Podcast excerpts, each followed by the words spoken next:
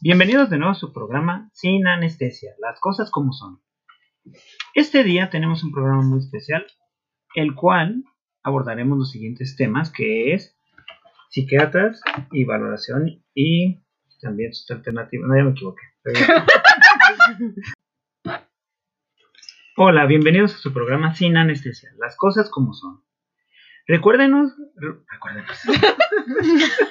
¿Quién te va a recordar? Tantito. Adiós. Hola, bienvenidos a su programa Sin Anestesia, las cosas como son.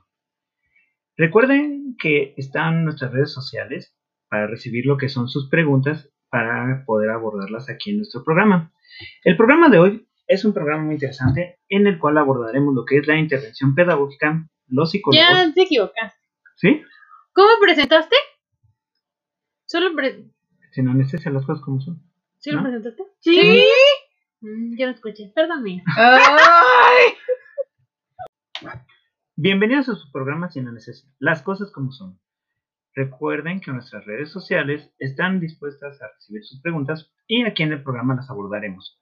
El día de hoy tenemos un programa muy interesante en el cual abordaremos los siguientes temas. Intervención pedagógica, los psicólogos, los psiquiatras, los especialistas, el pedagogo y su papel en la psicotecnia y también lo que es la interpretación y test de pruebas proyectivas.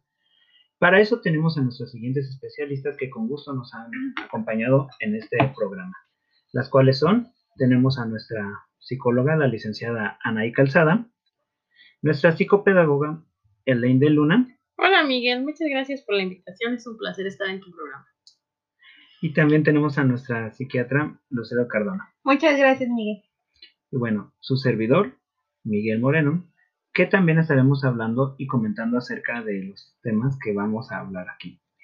Ok, vamos a empezar nuestro programa y escucharemos a la licenciada Anaí Calzada. Hola, muy buenas noches. Bueno, te voy a hablar de los psicólogos. Los psicólogos somos unos científicos de la conducta humana, expertos en el cambio del comportamiento, que enseñan recursos psicológicos a las personas para poder solucionar los problemas de la vida cotidiana. Así ayudamos a facilitar su adaptación al contexto en el que viven y sentirse bien a corto, medio y largo plazo. Dentro de la intervención pedagógica, bueno, pues es la acción intencional que desarrollamos en la tarea educativa en orden a realizar con, por y para el educando, es decir, los fines y medios que se justifican con fundamento en el conocimiento de la educación. Muchas gracias por compartirnos sobre lo que es su tema acerca del de lo que es la intervención psicopedagoga y en este caso la función del psicólogo. Gracias. Ok, ahorita vamos a escuchar a lo que es a nuestra psicopedagoga, nuestra invitada, la licenciada Elaine de Luna, que nos va a hablar acerca del pedagogo y su papel en la psicotecnia. Bueno, pues la psicotecnia pedagógica es la rama de la psicología aplicada que se ocupa de cuestiones relacionadas con la medición de aspectos psicológicos del individuo. Su especialidad es el diseño de pruebas o test que nos permiten la detección de problemas o necesidades específicas del alumno o del sujeto cognoscente. Estas nos sirven para evaluar, diagnosticar, orientar y detectar situaciones de aprendizaje que requieren a lo mejor la intervención de un especialista que nos ayude a la solución. Por esta razón es que la psicotecnia y la pedagogía son la pareja ideal, pues la primera nos da herramientas a la segunda para facilitar el trabajo y aunque no son determinantes, nos proporcionan un panorama para la toma de decisiones, así como para el desarrollo de estrategias didácticas, que nos permiten tratar, canalizar o dar un seguimiento a las situaciones que estén influyendo en el rendimiento escolar o bien en aspectos específicos de personalidad de los alumnos. También nos da pauta para conocer sus fortalezas, debilidades, actitudes, aptitudes, habilidades, intereses, coeficiente intelectual, estilos de aprendizaje, entre otros aspectos de las personas, mismos que se pueden explotar como una intervención adecuada. Muchas gracias por su participación y bueno, ahorita para abordar el tema de lo que son los psiquiatras, no tenemos a nuestra psiquiatra, la licenciada Lucero Cardona.